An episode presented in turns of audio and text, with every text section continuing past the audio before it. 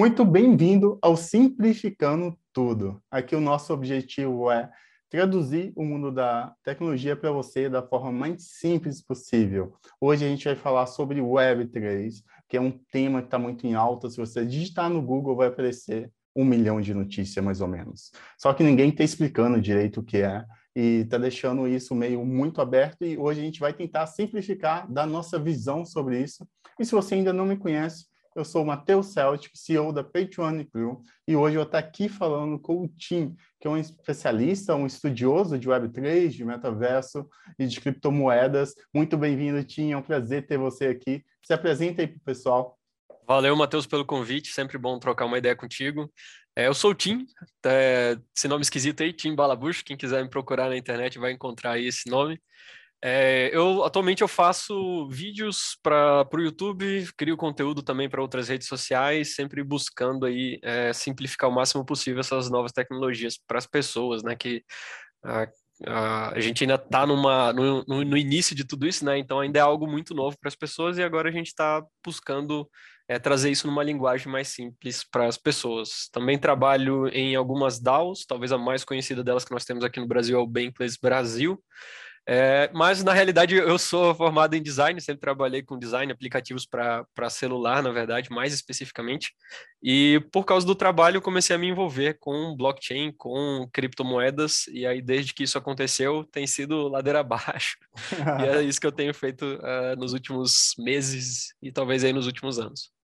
É um mundo sem volta, né? Quando você começa a estudar, estudar, entender, entender, esse novo mundo, você consegue, você meio que fica preso nisso e vai cada vez mais fundo, cada vez mais fundo, te leva tanto pela tecnologia, tanto pelas possibilidades futuras uh, de mudar a forma como que a gente vive e também por ganhos financeiros, que não tem nada de errado nisso, quando você enxerga uma grande oportunidade no mercado como eu enxergo hoje, uh, a gente sempre vai atrás e isso não é uma recomendação de investimento, por favor. A gente faz conteúdo educativo aqui com a intenção de ajudar você aí a entender um pouco mais sobre esse mundo. E uma coisa bem legal que você falou, Tim, é que você também está buscando simplificar essas coisas, simplificar essa tecnologia, simplificar esse mundo, que eu acho que é um erro que o mercado de cripto, a gente cometeu muito durante muito tempo, que é sempre falar de termos muito técnicos, não explicar direito as coisas e colocando uma coisa por cima da outra.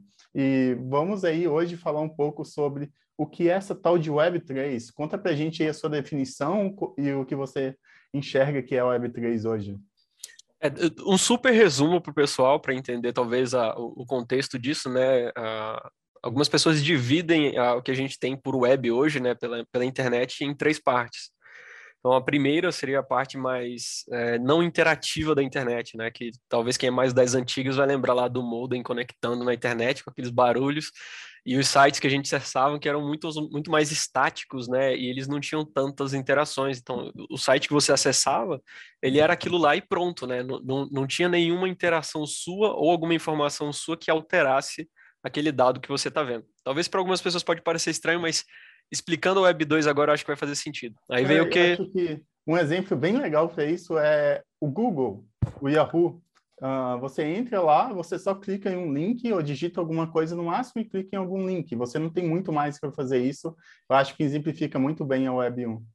Exatamente, exatamente. É, é, é basicamente você dando informações para aquilo lá e o consumo, mas uh, o site em si ele não tem uma interação direta com o tipo de pessoa que você é, com o seu é, tipo de é, navegação na internet, com seus dados, que é o que mudou para a Web 2, é isso que a gente chama de uma web, web muito mais é, voltada para a comunidade. Então, quando a gente fala de redes sociais, você acessa o site, você coloca seus dados, e a sua rede social ela é personalizada para você. Então, as pessoas pontuam negativos e positivos disso, mas você tem uma parte totalmente personalizada para você, com seus amigos, com o seu feed, com suas fotos, e aí começa a virar uma internet muito mais interativa. Então, talvez o pessoal também um pouquinho mais do, do, não tão antigo agora vai lembrar dos MSN, o início do Orkut, o que mais que tinha. O início do Facebook aqui no Brasil também foi mais ou menos nesse período. É, que é isso que a gente chama de Web 2, essa internet onde a gente tem essa troca de informações, ela não é tão focada só no consumo de, de informações. Só que isso gerou um problema, que é a, a gente começou a ter for chamar de monopólios de, de usuários, né? Então a gente tem o Facebook, que é a maior rede social, e eles têm um controle enorme é, das informações que os, os usuários consomem. É, maior mecanismo de busca, que foi o que você mencionou, a gente tem o Google. Então a gente tem algumas empresas que começaram a dominar esse mercado e elas têm um grande controle ali do que está acontecendo. É, qual que é o problema disso? É a centralização. E aí vem o que nós estamos chamando de Web3, que é uma internet onde a gente não tem uma instituição centralizada sobre o controle desses dados e dessas informações que estão rodando aí. Ah, dá para dar alguns exemplos, mas talvez a ideia mais próxima disso seja o próprio Bitcoin para o pessoal entender. Então, antes a gente tinha o dinheiro centralizado ali no banco, né? É, onde eu tenho que dar todos os meus dados para ter acesso àquilo ali. É, mas agora com o Bitcoin você não precisa ter é, dado nenhum, você pode ter acesso a esse tipo de ativo é, de uma maneira direta, descentralizada, sem precisar de é, acesso ao banco, ter uma conta bancária ou em uma corretora ou qualquer que seja. Então, a gente está partindo para uma internet agora e para outros tipos de serviço que eles não necessariamente dependem de uma organização centralizada. Vale lembrar que a gente está num processo, né? A gente não está na Web3 e agora está tudo descentralizado e tudo mil maravilhas. Mas a gente está começando a explorar essas possibilidades é, de redes sociais descentralizadas, de conteúdos descentralizados, de comunidades e organizações descentralizadas. A gente está bem no começo. Então, muitas dessas coisas são um grande experimento, e é bom deixar isso bem claro para o pessoal. Até, até o, o, que você falou no início, né, de, isso aqui não é recomendação de investimento, pessoal. Eu, eu pego isso aí e falo, ó, isso aqui tudo é um grande experimento também. Então, é bom lembrar é, que a gente está testando muitas dessas coisas, e muitas delas podem ser muito é, é, vantajosas, né, e dar grandes retornos, até do ponto de vista financeiro, e outras a gente pode ser que não, e na, na verdade nós não temos uma total certeza de nada disso. É, é muito parecido com o próprio início da, da internet como um todo, né? A gente... Sim. É. Acho que eu falei muito. vai lá, vai lá. Sim, sim. É, no início ali, na década de 90, 80 e poucos a 2000, um, foi uma ascensão muito grande ali da internet, da Amazon, do Google e de várias outras uh, pequenas empresas inventando muitas coisas. Em 2002, 2001, a maioria delas quebraram porque estava uh, meio que sustentável ali o sistema e as coisas que sobreviveram foram coisa muito útil tanto para a gente como pessoa quanto para a humanidade. O Google sobreviveu nessa época, a Amazon uh, e várias outras empresas que desenvolveram várias tecnologias que ajudam a gente a sobreviver uh, de forma mais confortável e mais prática até hoje. Eu acho bem legal, vamos falar um pouco sobre o ponto que você uh, deu ali da mudança da Web 2 para a Web 3, que a Web 3 ela basicamente está buscando descentralizar o que, a Web 2 criou e transformar isso de uma forma que a gente, como usuário, possa controlar os nossos dados, a gente, como usuário, possa delegar para quem que a gente quiser os nossos dados também, mas não vai ser algo uh, com a permissão que automática, como que a gente vem hoje, a gente nem lê ali as opções e sai clicando tudo em si, no Facebook, no Instagram, em qualquer lugar. Eu acredito que a Web3 a gente vai ter mais opções sobre isso e o dado vai estar ali com você, na sua carteira, no caso, uh, que eu enxergo hoje, pelo menos as possibilidades. Uh, se você tiver alguma outra visão sobre isso, e me fala também um pouco sobre a sua visão dessa importância dessa descentralização que a Web3 está fazendo em cima desses mecanismos sociais e também, é, fala um pouco sobre isso para a gente. Tá, deixa, deixa eu tentar. Vamos lá. O, realmente, cara, o que você falou é verdade, né? Quem que lê os termos de uso de, de qualquer rede social, né? Você faz o cadastro em algum site, alguma coisa, você concorda com os termos de uso, aí caras, os caras colocam três páginas enormes lá. No mínimo. Ou, é, ou atualizaram os termos de uso do Instagram. Aí você vai lá ver 20 páginas de um monte de detalhe. Ninguém, ninguém lê esse tipo de coisa, né? ninguém é muita gente, mas eu, eu assumo que a maioria das pessoas 99. nem É. E a, a, dinâmica ela é bem diferente com, com Web3. É, justamente porque qual que é o problema do, dos termos de uso? Eles são justamente, é, eles tratam a questão de dados pessoais. Então, você vai estar tá dando seus dados pessoais ali, por isso eles precisam dos termos de uso para se enquadrar aí na, nas leis de diretrizes e bases, pelo menos no Brasil, e você vai ter semelhanças disso em outros países. Ah, na Web3, você vai dar os dados que você quiser é, e você não precisa dar seus dados pessoais. Então, a maioria dos serviços Web3 que a gente tem hoje, você precisa apenas de uma carteira MetaMask, por exemplo. É, tem outras carteiras, mas talvez essa é a mais conhecida. E você tendo uma carteira dessa, você pode acessar os principais é, sites, serviços e produtos que nós temos na Web3 apenas com essa carteira, sem necessidade de dar seu nome, sem necessidade de dizer sexo, renda, é, onde você mora. Tudo isso é, é irrelevante quando a gente está falando de Web3. É, e por isso em, em, teoria, a gente não precisa dos termos de uso porque você não está fornecendo nenhum desses dados. É, a sua carteira ela vai começar a ser construída e ela vai se tornar ali sua identidade no Web3. Você pode ter várias delas, né? Ah, e talvez a principal vantagem do que a gente está chamando de Web3 hoje é justamente isso que é a questão de, de privacidade. Então você pode ali usar os, é, os serviços é, e produtos, sejam eles financeiros ou até de conteúdos normais, é, sem necessidade de se expor a tudo isso, né? Então, a gente consegue manter a privacidade, principalmente em questão financeira, que é algo extremamente relevante, que é algo que, que nós não temos hoje, né? Então, os bancos, eles têm total controle e eles te oferecem os serviços e produtos baseados nos seus gastos, inclusive a, a, recente até saiu alguns, algumas notícias relacionadas a isso, né? Que baseado nos gastos do seu cartão de crédito, é, certas notícias, certos produtos e serviços financeiros o banco pode te oferecer baseado nisso. Então é uma coisa bem, bem duvidosa. É, e qual que foi a outra pergunta, Matheus? Acho que eu me perdi aqui. Uh, eu também me perdi. mas mas eu, completando o que você estava falando agora, é, é super relevante essas informações, porque ali o, as instituições hoje estão muito acostumadas a trabalhar com engenharia social e meio que moldar o nosso comportamento com base nos estímulos que eles pegam dos nossos dados que a gente faz e meio que tenta moldar o que, que a gente vai fazer e controlar a nossa vida. Às vezes pode ser bom, às vezes pode ser bom, mas eu acho que todo mundo tem que escolher se quer compartilhar esses dados e ter essas vantagens que é você deslizar ali o Instagram e ver exatamente o que você quer, porque o Instagram aprendeu exatamente o que você quer. Talvez alguém queira isso e seja bom para algumas pessoas, mas eu acho que a partir do momento que uh, você deixa o protagonismo da sua vida na mão de outras pessoas, que é muito o que o Web 2 faz, Uh, você deixa as outras pessoas te conhecer tanto que conhecem você mais do que você mesmo, a tanto de ajudar a moldar toda a sua forma de viver. E eu acredito muito que a Web3 é um movimento para trazer de volta para a gente essa ownership, que significa direito de propriedade uh, sobre a gente mesmo, o controle sobre a nossa vida. Uh, eu acredito muito nisso, porque na Web3 você uh, não confia em ninguém, no caso, um banco, para deixar o seu dinheiro lá.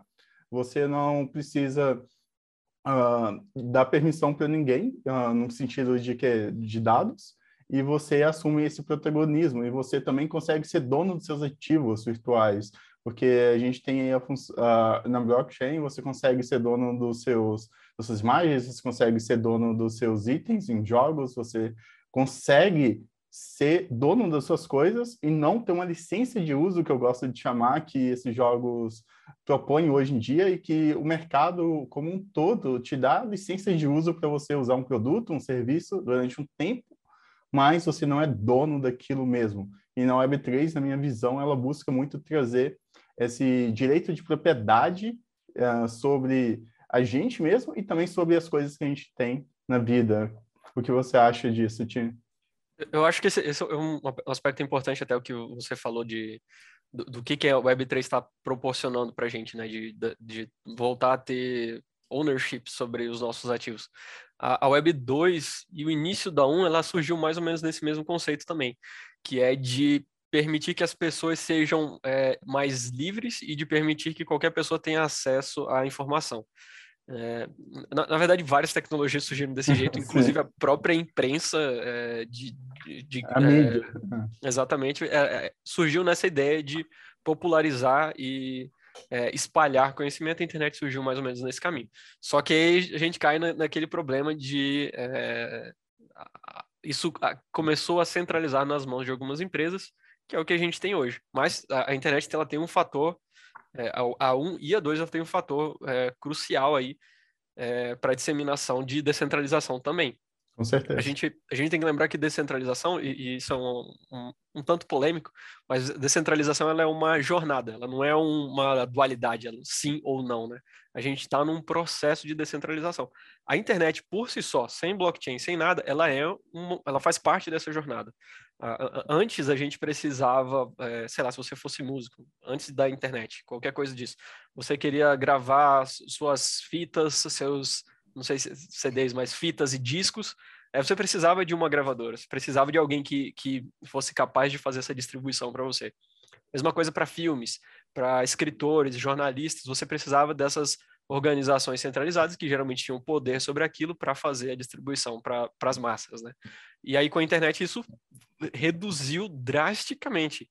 Então, hoje se você é músico e quer lançar música, você não precisa de autorização de gravadora para fazer isso. Você tem diversas ferramentas na internet que permitem que você lance sua música, que você alcance seu público, é, é, sem necessidade ali de, de aprovação de uma gravadora. Eu estou usando música como exemplo, mas o mesmo se aplica a vários outros aspectos. Mas eu, eu pego música porque acho que faz sentido para a maioria das pessoas. E agora a gente está nessa jornada da descentralização indo além com blockchain. Então, uh, se eu quero distribuir minha música, eu tenho que ir ainda atrás de Spotify, de SoundCloud, de outros sites que permitem que eu faça isso. É, mas eles ficam ali com uma parte do, dos ganhos, às vezes fazem distribuições não tão justas, é, entre outros problemas ali. E aí, blockchain ela está dando um passo além disso. Ela está tirando esse, esse intermediário. É exatamente isso que a, que a Web3 está fazendo. Então, nessa jornada de trazer de volta para a mão do, do, do, criador de conteúdo, de descentralização de, de poder, é, blockchain tem um papel fundamental aí que talvez, há, algumas dúvidas sobre isso, mas talvez seja o que a gente está chamando de auge da descentralização. Sim, é, é bem legal você falar isso, porque às vezes a gente tem a impressão que as coisas surgem do nada, né? E a mesma coisa vale para o sucesso de alguém. Às vezes a pessoa ali está cinco anos do nada estoura. E, e, a pessoa, nossa, estourou agora, surgiu do nada, estourou.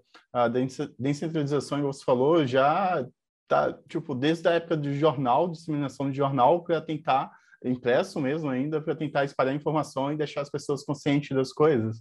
Eu acho que é um processo aí que a humanidade está caminhando cada vez com mais força em direção a, a, esse caminho, porque a gente acredita que é a melhor forma é, da gente viver e ter uma vida feliz, saudável, para o maior número de pessoas possíveis. Quando as pessoas são donas dela mesmo, ela tem o poder de viver a vida que elas buscam viver, ou pelo menos tentar isso de maneira mais justa, né? Porque a gente vê muito, por exemplo, aplicações no, nessas empresas de que vendem para celular, aplicativos, não posso falar os nomes aqui, mas elas cobram 35, 40% de taxas. Então, olha a porcentagem de taxa. Hoje você pega, por exemplo, o Pinsea, ele, que é a maior plataforma de venda de NFT, ele cobra 2,5, uma drástica diferença aí uh, entre esse potencial de taxa e sem falar também que a gente tem, estava dando exemplo da música, os NFTs, cara, os NFTs de música tá só no início. Eu vejo um, um potencial muito grande nisso. Eu estou começando a pesquisar muito esse mercado de NFTs de músicas. Inclusive, até comprei esses dias uma que é a do Crypto Boys, não sei se você escutou essa música, cara, eu tô apaixonado por essa música, sério. uh, pro pessoal que tá no mercado de cripto, eu acho, e gosta de NFTs, eu acho que se identifica bastante com ela, pelo menos eu me identifiquei no sentido que eu achei ela muito boa. Uh, não é recomendação de investimento de novo. uh, escutem o que vocês quiserem, comprem o que vocês acreditam e podem perder também, porque isso daqui é um investimento de altíssimo risco. E tem muitas outras coisas que o NFT também está trazendo essas possibilidades para artistas de todos os ramos.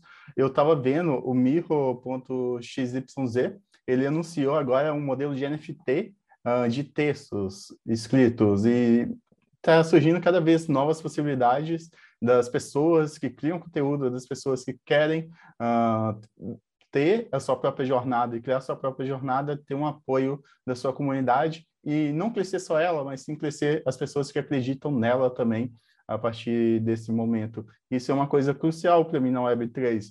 porque eu vejo muitas celebridades da Web 2, muitas pessoas no Web 2 que começam ali do baixo, do nada sobem, ficam super famosas, e as pessoas que estavam ali desde o início apoiando, estão lá até hoje, às vezes apoiando, meio que perde essa identificação depois de um tempo, porque mudou muito de paradigma a vida dessa pessoa ali primeiro, ela se mudou completamente e ela, mesmo estando apoiando ali, não conseguiu ter nenhuma vantagem com isso às vezes. E a Web3 e os NFTs, principalmente, podem trazer essa criação compartilhada com a comunidade de uma forma mais ativa que dê fruto para os dois lados. O que você acha desse modelo de criação compartilhada uh, dos produtores de conteúdo com a comunidade deles e essas possibilidades que você vê nesse mecanismo?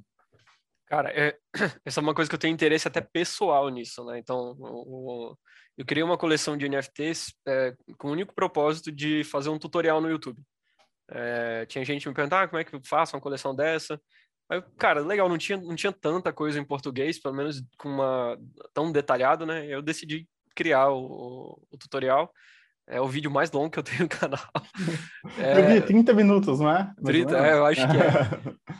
E, e aí o negócio é assim, o pessoal curtiu tanto que eu fiquei com dó de largar a mão do projeto, porque eu só fiz para isso, né? Eu falei, cara, eu não, não vou deixar na banguela, né? Vou, vamos, vamos mexer isso aí. E aí comecei a, a, a, movimentar um pouco mais o projeto, colocar alguns, algumas coisas a mais. E agora, uma coisa legal que está acontecendo é as pessoas estão começando a interagir com a coleção de NFTs, independente de mim. É tipo assim, as é. pessoas que não me seguem, que não conhecem meu, meu canal no YouTube, tipo, os caras já estão usando a, o NFT como foto de perfil no Twitter, a, a galera tá mintando. Então, eu quero dizer assim, a, a criação tá começando a andar por ela. Eu não tô é, trabalhando nela para que isso aconteça, ou as pessoas estão indo por ela por meio de mim. É, então, é, esse é um potencial muito legal da, da Web3, é que ela tem essa liberdade. Então, as pessoas não precisam da minha autorização é, para fazer com que isso funcione, né? Diferente de qualquer outra produção que a gente tem na internet, elas são muito dependentes ali do criador, até por questão de, de, de leis mesmo, de direito autoral e, e, outros detalhes desse tipo. Mas no Web3 é, é permissionless, né, que a gente gosta de falar, não, você não precisa de permissão.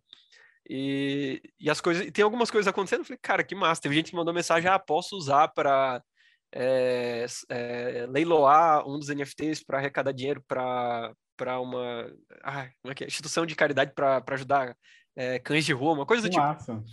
E aí eu falei, cara, nem precisa pedir permissão, né? É, é livre para vocês fazerem isso. É, assim, tem, tem vários desses detalhes assim que são muito legais. Outra, outro caso interessante foi de um rapaz que eu, eu sorteei um, um NFT para os membros da comunidade, né? Um NFT de, do Milton Nascimento, do show do Milton Nascimento. É, e aí o, o guri que ganhou, ele falou assim para mim, cara, olha, eu tô, eu não sei se eu vou no show. Eu, eu pensei em vender para comprar um notebook, tal, não sei o quê. Aí eu falei, cara, é, é esse é o propósito, né? A, a, a, ideia é justamente essa: é você ser livre para você fazer o que você quiser. Não precisa é, me informar, não precisa pedir permissão. É, a, o controle está na sua mão, não está na, na, na, minha mais. E o que você decidir fazer com isso é, é, o, é o certo para você e é o que funciona. Então não tem essa de. É, talvez voltando mais no, no, ponto que você está falando, eu acho que é essa, essa, nesse, essa falta de necessidade, essa não necessidade de permissão, permite que as comunidades elas andem sozinhas, permite que essas criações, sejam elas simples coleções de NFT até coisas muito maiores que nem tem acontecido agora, é, tomem suas próprias pernas e andem é, sem a necessidade de ter um artista principal, que é o cara que vai e rege como tudo aquilo que tem que acontecer. A, a, a ideia de permissionless permite que a, os projetos tenham vida por si só. Então, isso é, é, é muito legal é, ver, presenciar assim, o filho aprendendo a andar e tomando vida e fazendo as coisas? Demais, demais. Oh, sensacional essa, esse final ainda que você falou, tipo, o filho aprendendo a andar e tomando vida. É, eu, eu, acredito que é muito isso, o, o modelo de economia voltado para criadores de conteúdos na Web3. Uh, ah, você agora, cara, você pode compartilhar o seu sucesso com todo mundo que faz parte da sua comunidade. Você não tem que pegar isso, isso de forma muito transparente, sem necessidade de permissão, igual você falou. De uma maneira que você está gerando valor para eles, eles estão gerando mais valor ainda para vocês, porque eles estão se sentindo recompensados e vocês estão ali no mesmo barco, fazendo parte da mesma comunidade, criando as coisas junto e um nível de interação maior também, porque uh, dá para você criar, não sei se já tem, um Discord só, um grupo privado só para o pessoal dessa coleção que ali dá para interagir e criar coisas juntos, sei lá. Ah, vamos fazer Hoje, hoje eu abri um, uma, como é que chama? Um quiz, quiz perguntando para o pessoal, vocês querem comunidade no Discord ou, ou não, né? Tipo, e aí a maioria votou sim, cara, já tá, tipo, sei lá, 95%. Então eu vou ter que fazer uma comunidade no Discord, pessoal. Show, show. E, e, é isso, vai ganhando vida, vai criando por si próprio. Daqui a pouco vocês fazem uma festa só para vocês dessa comunidade, da comunidade. E eu tenho dois também, porque eu ajudei na criação lá, respondendo o form, então eu ganhei dois também. E eu vou sortear os dois em breve. E vou comprar mais dois. Bora. Boa, uh, mas, é, cara, é sensacional. Uh, eu acho que criação e Web3 tem muito a ver. Ainda mais, eu estava lendo um thread que estava falando sobre um thread é um texto no Twitter com vários twitters um embaixo do outro, porque não dá para escrever um Twitter gigante, não dá para escrever um textão no, do Facebook no Twitter. e estava falando bastante sobre uh, como a, a, economia da Web3 e o futuro vai depender muito mais da criação de conteúdo e dos creators e da comunidade em volta das pessoas que criam conteúdo do que depende hoje. Uh, porque a gente está indo cada vez para um mundo mais descentralizado, onde que vai ser mais fácil para os criadores de conteúdo começar também nesse mundo. Tem, eu vejo ali no Mirror, que é uma plataforma de fundraiser, de arrecadação de fundos para projetos, bastante artistas. Eu vi um músico que vendeu 50% do royalty futuro dele por cerca de 50 etéreos e ele pode usar esse dinheiro para ele estruturar a vida dele, pode usar esse dinheiro para estruturar a carreira dele, então, ali, alguns criadores de conteúdo já no início conseguem, às vezes, algum fundo, algum artista consegue algum fundo para não começar do zero exatamente e começar já com um certo nível de comunidade, porque as pessoas que colocaram dinheiro em você vão querer ver seu sucesso e vão fazer de tudo para isso também. Então, já traz uma mecânica diferente aí e quebra uma barreira de entrada, na minha opinião, que tem muito grande hoje na Web 2 para os criadores de conteúdo que até você conseguir ganhar dinheiro criando conteúdo, tem um, um caminho bom aí. Isso, é, e talvez uma dica também para quem está pensando em criar conteúdo, se tem alguém ouvindo, assistindo aí que é, fala, poxa, é, eu, escrevo, eu sou artista gráfico, eu pinto, eu, eu produzo coisas, é, mas essa tecnologia parece ainda muito complicado para mim. É, é, esse, esse, é o tipo de, de comentário que eu tenho recebido de alguns criadores que eu, é o mais comum atualmente. E, e, o que eu tenho para dizer é, no início realmente é, é muita informação, é muita coisa para entender como que funciona, mas a, a curva de aprendizado ela está reduzindo cada vez mais, ela está ficando cada vez mais simples. Há dois anos atrás era insano a, o que a gente precisava fazer para criar conteúdo em Web3. Agora já está relativamente mais fácil, tem algumas coisas que já é, reduzem essa, essa barreira de entrada que é, por exemplo, criar um NFT, que é criar um fundraising, que nem você falou do, do Mirror. É, até pouco tempo atrás a gente não tinha o Mirror funcionando dessa maneira, para arrecadação de investimento de uma maneira tão é, simples como nós temos agora.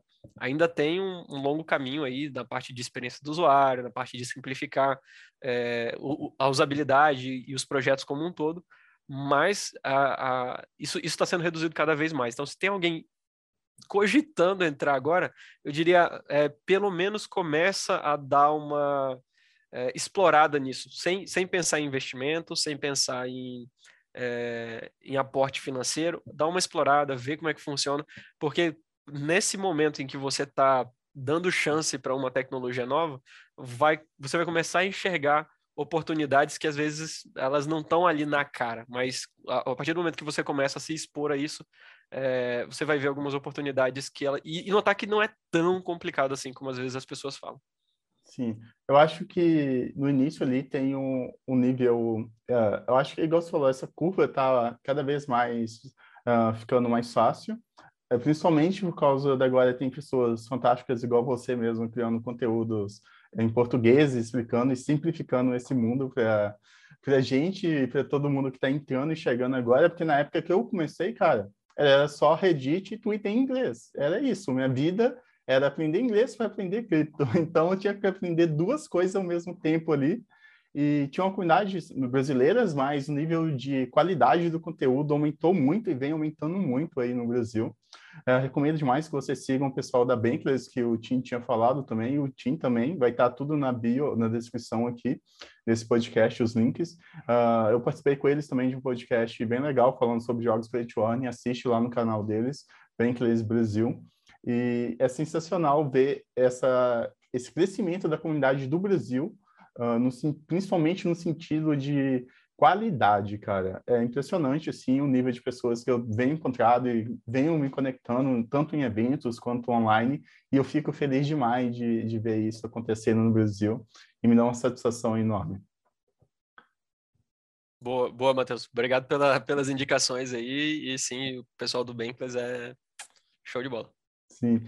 Caminhando aqui, eu queria falar um pouco agora sobre a união uh, dessa Web3 com o metaverso, mas antes vamos falar o que é o metaverso para você e depois eu falo o que é o metaverso para mim e qual a ideia disso e, dessa, e depois a gente vai falar um pouco sobre como é que a gente vê isso se conectando uh, Web3 e o metaverso e criando um mundo aí diferente e melhor para todos.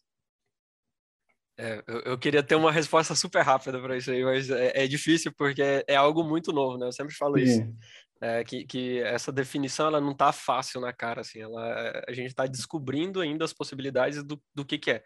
Então, o, o metaverso, para mim, eu nem bato martelo, é o que eu acredito que seja. Inclusive, tem um vídeo falando sobre isso, onde eu exploro as possibilidades do que, que é metaverso e dou minha definição.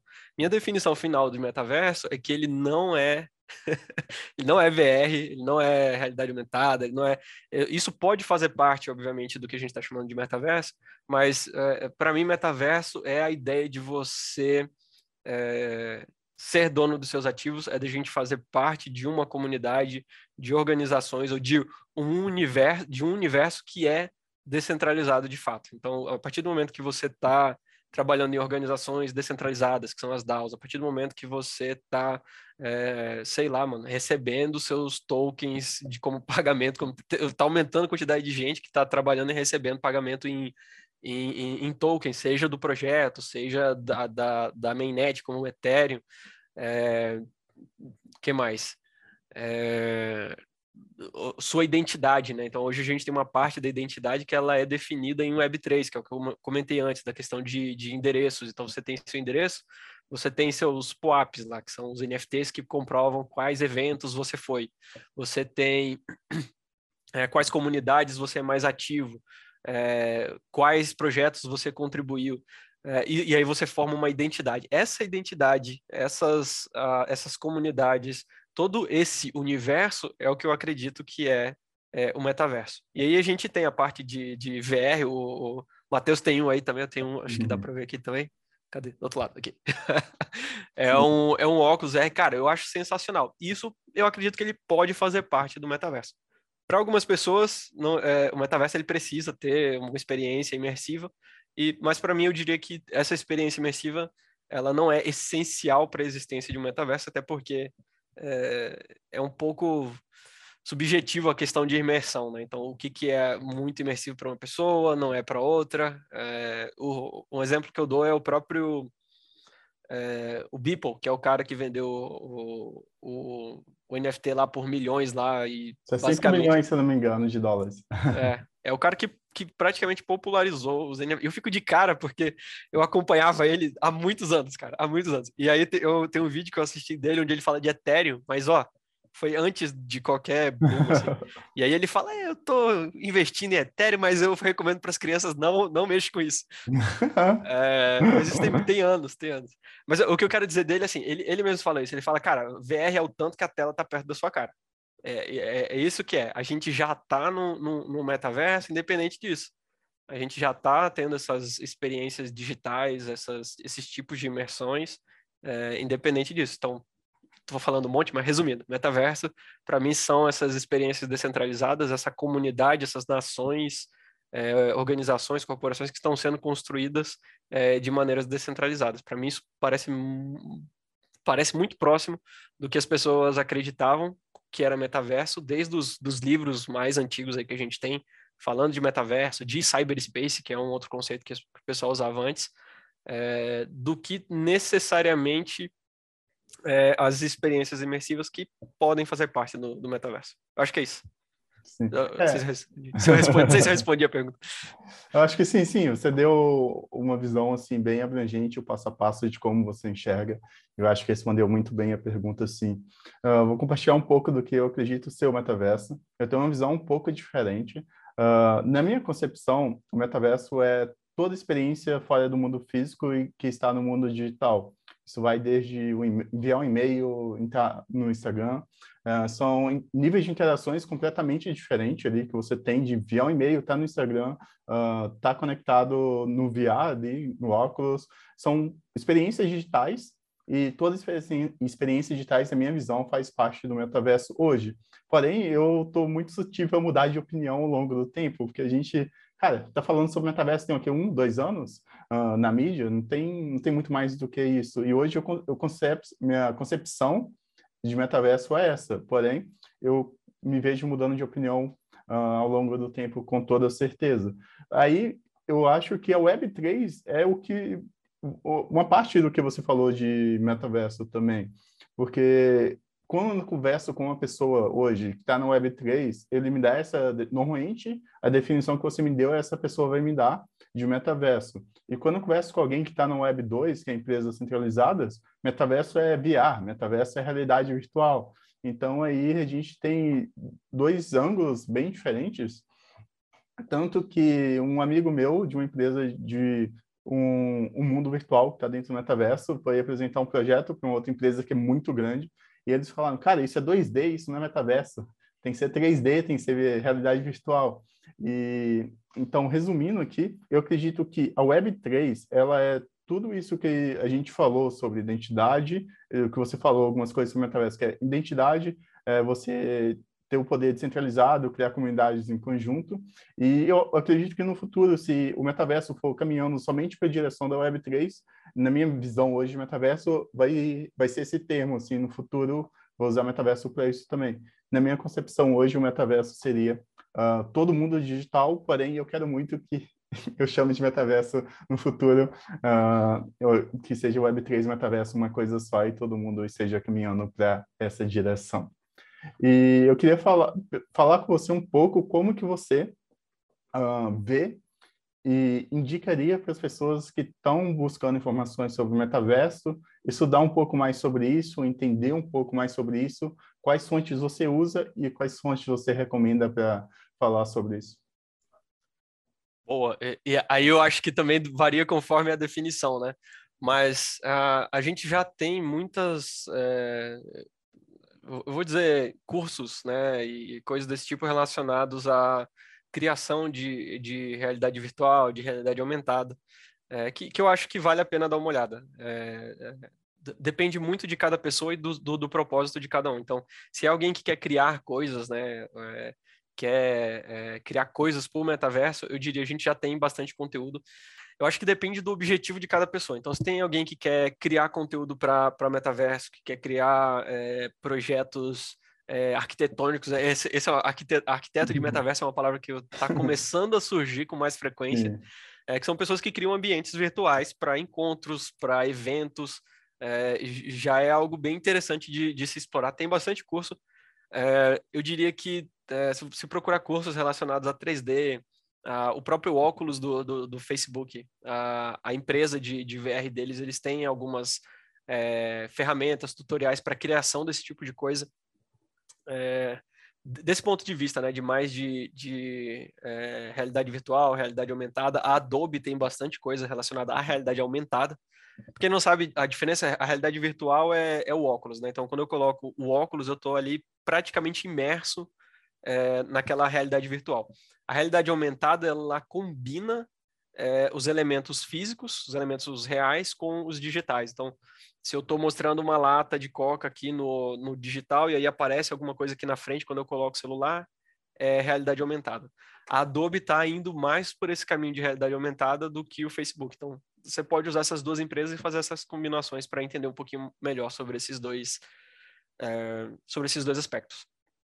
Que mais? É, com relação a, a, talvez quem quer encarar mais como investimento, o pessoal pode olhar mais para as empresas que estão oferecendo a infra para isso, a infraestrutura, e aí a gente pode pensar desde placas, desde criação de, de é, do hardware para isso, é, até as empresas que estão produzindo de fato é, essa, esse tipo de conteúdo que são mais imersivos, né? E, e aí vai, vai de ponta a ponta, assim, né? a, a, vai de cada um explorar até onde essas empresas estão indo, né? Então você vai desde a, do, do PlayStation que está é, indo cada vez mais na direção de realidade virtual, você tem a Steam que está começando a explorar essa, essas possibilidades também. É, fora, obviamente, o próprio Facebook, que agora é meta, né? não, não, é tão esquisito para mim chamar assim até hoje. É, tipo, não acostumei, não acostumei, nunca vou acostumar. É. e, e tem outras ferramentas que tem outras empresas que estão começando a produzir é, hardware para isso, né? Então, desde luvas, óculos mais é, não tão pesados e, e, robustos como o do, do Facebook, a, eu acho que a Samsung, cara, registrou uma patente de lente, lente digital. É, e essa notícia, bem massa. É, então, assim, tem, tem muitas empresas que estão explorando e aí pode ser uma boa ficar de olho no que elas estão produzindo. E aí, indo mais além ali para a parte de, de, blockchain, tem muitas empresas é, que estão produzindo é, a quantidade de, de, de, empresas em blockchain que está produzindo coisas relacionadas à imersividade, à interação, são muitas, vai desde engine, tem, tem alguns projetos na Ethereum também que estão fazendo isso. É, nossa, é, é, tanto que eu não sei nem para onde começar. Até buga, né? Até buga mesmo. É, Roblox, Decentraland, é, Sandbox, to, todas elas estão focando nisso, com geralmente com governanças diferentes e com objetivos ali um, um, pouco diferentes. Então tem que dar uma estudadinha em como que elas funcionam. Fontes de, de conteúdo, eu vejo muito canal bom no YouTube fazendo isso. É, e eu volto sempre a recomendar o Bankless para o pessoal, porque eles, a, por mais que eles abordem muito mais a parte de finanças, né, de, da parte de ser bankless, né, de não precisar de um banco, eles têm sempre uma parte abordando é, metaverso, tanto que no, a, no Bankless Brasil a gente tem é, uma parte da newsletter que é vo, voltada para esse, esse tipo de conteúdo, onde a gente fala dos projetos, de NFTs e de outros é, aspectos que são mais voltados para o metaverso, que o que eu recomendo é que seja um ponto de partida para quem quer ir mais a fundo. Acho que é isso. Show, sensacional. Tem informação demais aí, muitas fontes aí para vocês procurarem, seja qual for o seu objetivo. Eu também gostaria de recomendar alguns lugares bem legais aí para você. Se você for no CoinMarketCap, por exemplo, e na aba Metaverso, Uh, você vai ver ali vários projetos relacionados a blockchain, então no metaverso. É, vale a pena você dar uma estudada ali em um por um para você entender o propósito, o time por trás e também ver vídeos e ler artigos sobre. E, e também a gente já lançou um curso sobre metaverso. Uh, tá na, o link na bio, curso totalmente gratuito. O que você vai aprender nesse curso?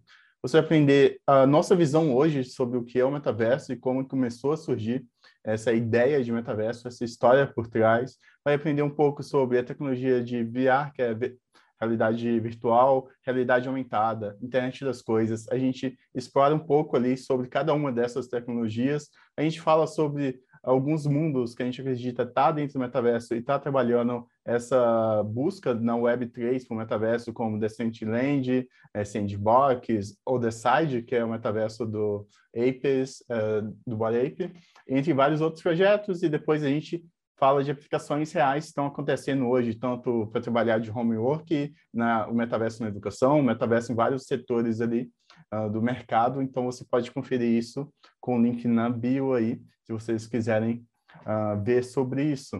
Uh, eu, eu queria falar com você, para a gente ser a penúltima, o último assunto aqui, queria entender para onde você enxerga que a gente está indo, está caminhando na direção que você vê o metaverso Web3 hoje, para onde você acha que a gente está indo nos próximos dois, três anos? O que você espera pessoalmente disso? E, e, sua opinião não é tipo o que vai acontecer, mas o que você acredita que vai acontecer e que você vê acontecer nos próximos dois, três anos. É, dois, três anos eu acho curto prazo. É, Sim, é, e aí eu acho que a gente ainda está na parte de melhoria de infraestrutura, uh, principalmente pensando em, em blockchain. As empresas que estão trabalhando com o metaverso, é, elas vão progredir muito, muito mais rápido do que o que está sendo construído em blockchain.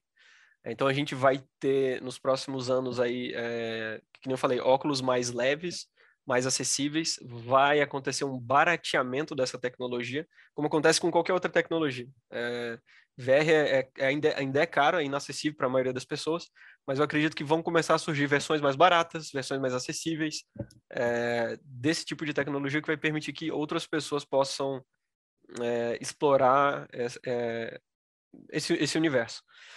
É, do, do, ponto de vista mais descentralizado, o blockchain ainda tem um bom caminho a, a percorrer. A gente tem vários projetos legais que estão buscando reduzir essa distância entre acessibilidade, tanto da parte de vista financeira quanto de usabilidade, que, que estão reduzindo isso aí, mas ainda é, uma, é um caminho grande eu acho que é, o prazo é um pouquinho maior aí que para os próximos dois, três anos. Nesses próximos dois, três anos, eu acho que a gente vai ver novos projetos e novas soluções é, para quem quer explorar isso mais do ponto de vista descentralizado, que é, que é a minha esperança. Então, tem alguns projetos que eu estou um pouco mais envolvido, que eu estou vendo como está o andamento, que eu estou bem animado, mas que para chegar na mão da, das grandes massas ainda é, vai, vai levar um tempo. É, eu estou animado com o que está acontecendo na questão de, de VR, de realidade virtual, porque é, é, algo que eu gosto, eu acho que vai ser algo bem é, promissor, muito mais do que o que as pessoas estão esperando. É, e é, na realidade, eu vejo realidade virtual como uma parte disso. É, realidade aumentada é possível que faça mais sentido do que realidade virtual. Deixa, deixa, eu, deixa eu tentar explicar isso. nós precisamos ainda interagir com o mundo, o mundo real. Então, diversas coisas que nós fazemos, eu estou aqui falando contigo, eu estou aqui usando algo físico. Às vezes eu uso um mouse, eu ajusto aqui a luz. Então, tudo isso são coisas é, físicas, né? Quando eu coloco óculos, eu fico limitado a usar esse tipo de, de, de, coisas reais. Eu tenho que dar dois tapas aqui no óculos, eu limpo, eu perco a, a imersividade, e aí volto para o mundo físico e faço algum outro ajuste. A gente ainda está no, no, no, num gap um tanto grande aí, onde o VR ele vai permitir que você ainda interaja com o mundo físico, mas também seja imersivo.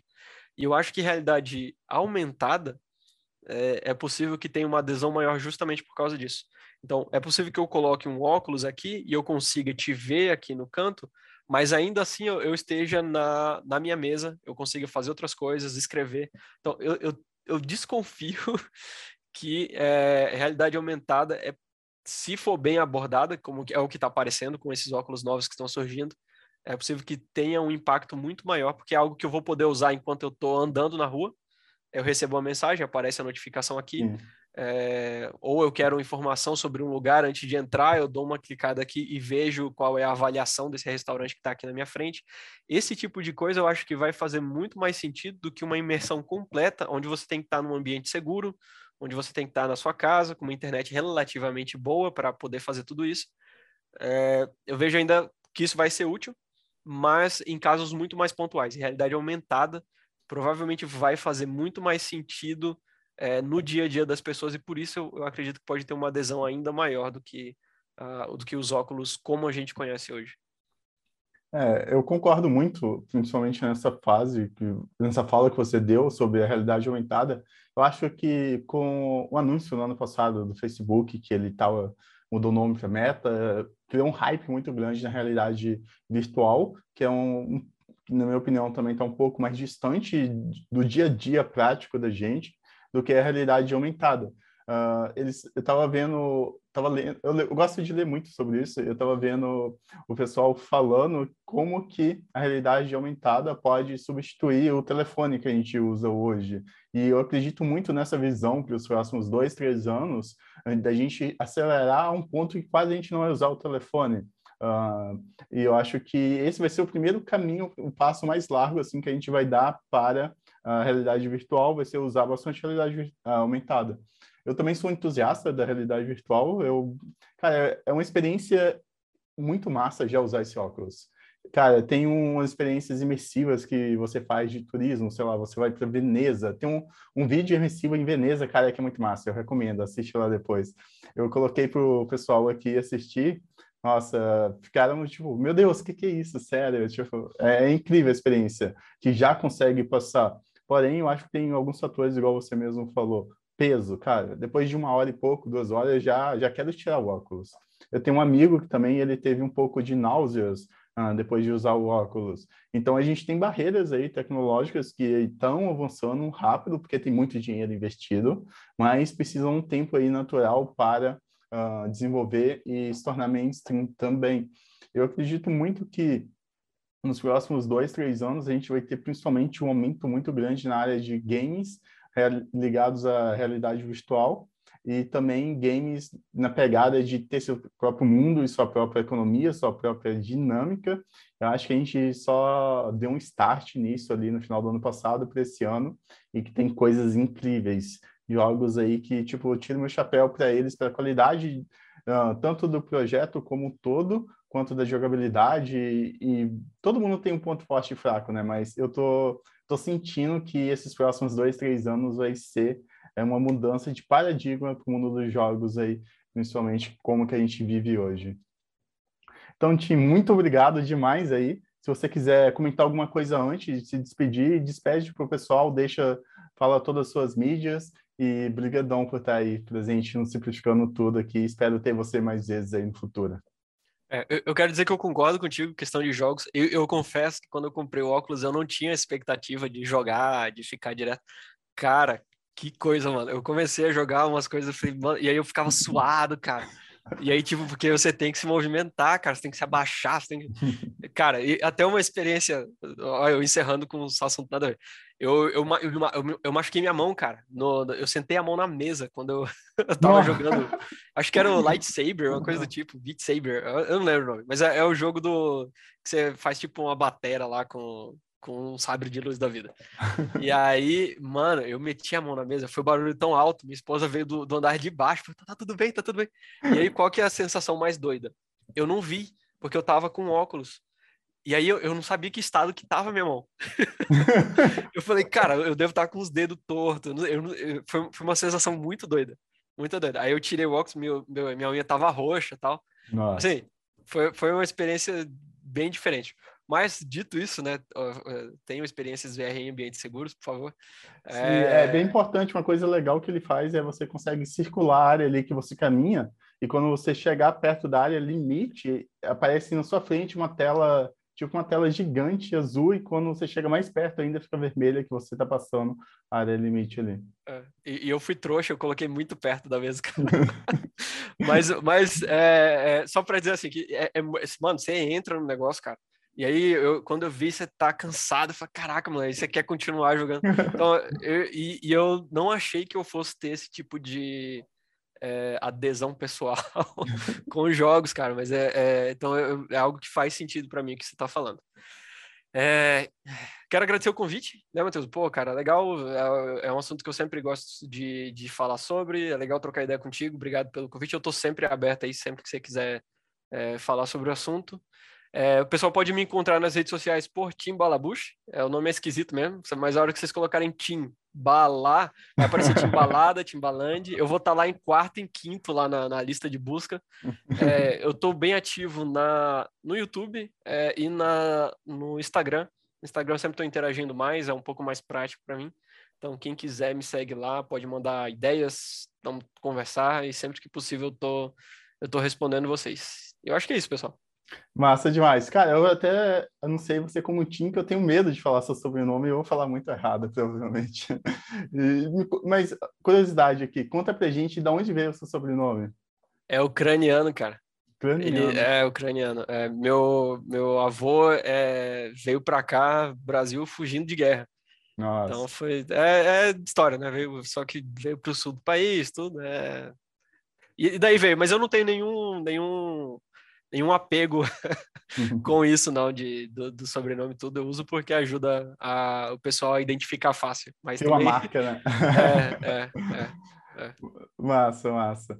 Uh, muito obrigado aí todo mundo que assistiu o podcast. Não esqueça de se inscrever, deixar o seu like. E se você quer saber muito mais sobre cripto, acesse nosso site, nosso Instagram, as mídias do Tim, que ele também faz isso muito bem. Tamo junto, vejo vocês no próximo Simplificando Tudo.